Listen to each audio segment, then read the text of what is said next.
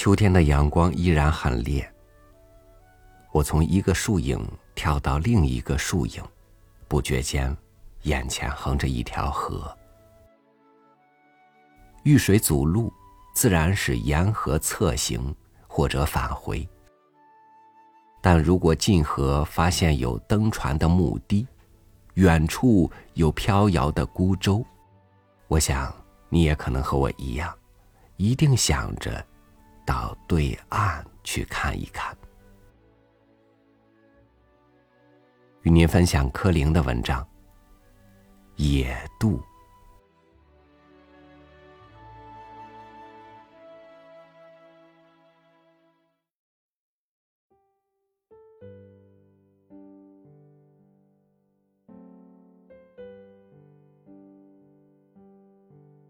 你可曾到过浙东的水村？那是一种水晶似的境界。村外照例傍着个明镜般的湖泊，一片烟波连着远天。跑进村子，广场上满张渔网，划船大串列队般泊在岸边。小河从容向全村各处流去。左右所回，彩带似的打着花结，把一个村子分成许多岛屿。如果爬到山上鸟瞰一下，恰像是甜甜的荷叶。这种地理形式，乡间有个荷叶地的专用名词。从这片叶到那片叶，往来交通自非得借重桥梁了。但造了桥，等于在荷叶上钉了铁链，难免破坏风水，因此，满村架的都是活动的板桥，在较阔的河面，便利用船只过渡。渡头或在岸边山脚，或在平畴野岸，临近很少人家。冀州处。却总有一所古陋的小屋临流独立。是柔渡，那必系露亭；是摇渡，那就许是船夫的住所。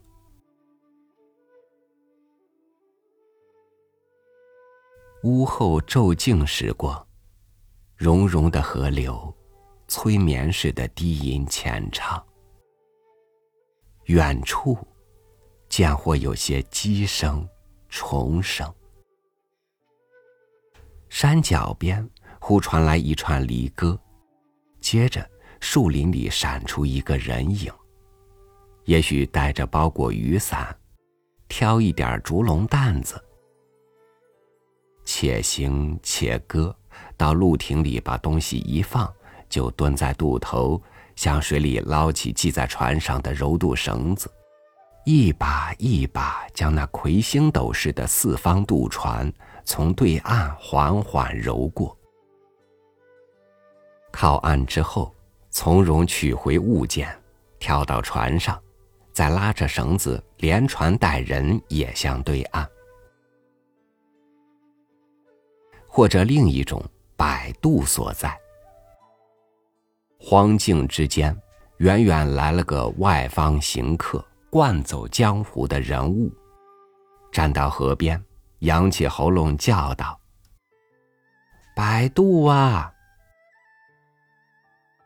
四野悄然，把这声音衬出一点原始的寂寞。接着，对岸不久就发出橹声。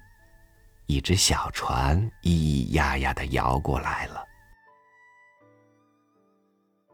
摇渡船的仿佛多是老人，白须白发在水上来去，看来极其潇洒，使人想到秋江的白鹭。他们是从年轻时就做起，还是老去的英雄，遍游江湖，破过命运的罗网？而终为时光所败北，遂不管晴雨风雪，终年来这河畔为世人渡饮的呢？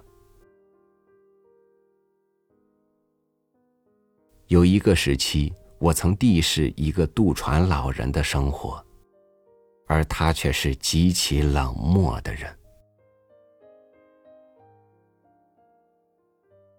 这老人有家，有比他年轻的妻，有儿子媳妇，全家就住在渡头的小庙里。生活虽未免简单，目境似不算荒凉，但他除了为年月所刻成的皱纹，脸上还永远挂着严霜似的寒意。他平时少在船上。总是到有人叫渡时才上船，平时绝少说话。有时来个村中少年，性情急躁，叫声高昂破促一点下船时就听得老人喃喃的责骂。老人生活所需，似乎由村中大族祠堂所供给，所以村人过渡的照例不必花钱。有些每天必得从渡头往返的，便到年终结尾，酬谢他一些米麦糕饼。客帮行脚小贩，却总不欠那份出门人的谦和礼数。到岸时含笑谢过，还掏出一二铜子，苍啷一声丢到船渡，然后挑起担子，摇着鼓走去。老人也不答话。看看这边无人过渡，便又寂寞的把船摇回去了。每天上午是渡头最热闹的时候，太阳刚升起不久，照着翠色的山崖和远岸，岸上正散着氤氲的雾气。赶事的村人陆续结伴而来了，人多时俨然成为行列。让老人来来回回的将他们载向对岸。太阳将直时，从市上回村，老人又需忙着把他们接回。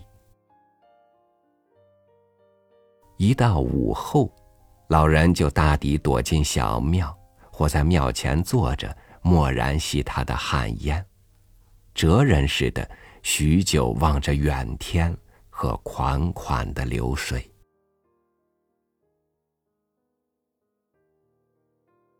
天晚了，夕阳影里，又有三五人影移来，寂寞而空洞的叫道：“摆渡呀！”那大抵是从世上溜达了回来的闲人，到了船上，还辣辣的讲着小茶馆里听来的新闻，夹带着平常论断。讲到得意处，清脆的笑声。便从水上飞起，但老人总是沉默着，咿咿呀呀的摇他的渡船，仿佛不愿意听见这些庸俗的事实。一般渡头的光景总使我十分动心。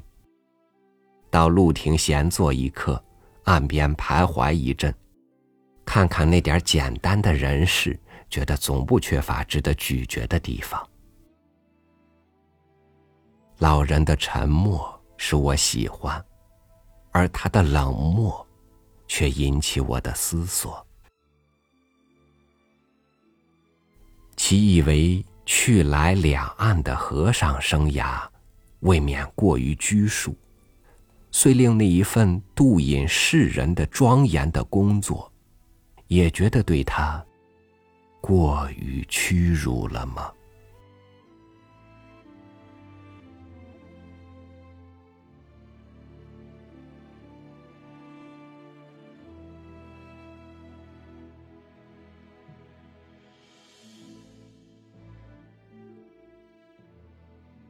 乘船的人不是念着此岸，就是顾着彼岸，只有那摇橹的人。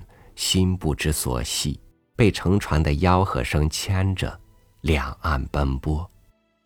倒更思念两岸以外的世界。感谢您收听我的分享，我是朝雨，祝您晚安，明天见。